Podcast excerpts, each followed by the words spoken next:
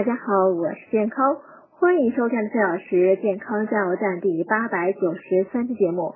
今天讲如何选择办公室零食。工作中高强度的脑力劳动不可避免，为保持大脑活力，需要不断的补充能量。很多上班族会在办公室准备一些零食，但并不是所有食物都可以作为办公室零食。比如樱桃就不适合上班族，因为它含有大量的褪黑素，会让人昏昏欲睡。咖啡呢，有时也不会产生人们所期待的效果。在喝咖啡后的六十到九十分钟内，人们会感觉很好，但是之后体力就会逐渐衰弱。很多女士喜爱的香蕉同样也不适合在办公室使用，因为它会引发睡意。此外，瓜子和甜食等也不适合在办公室使用。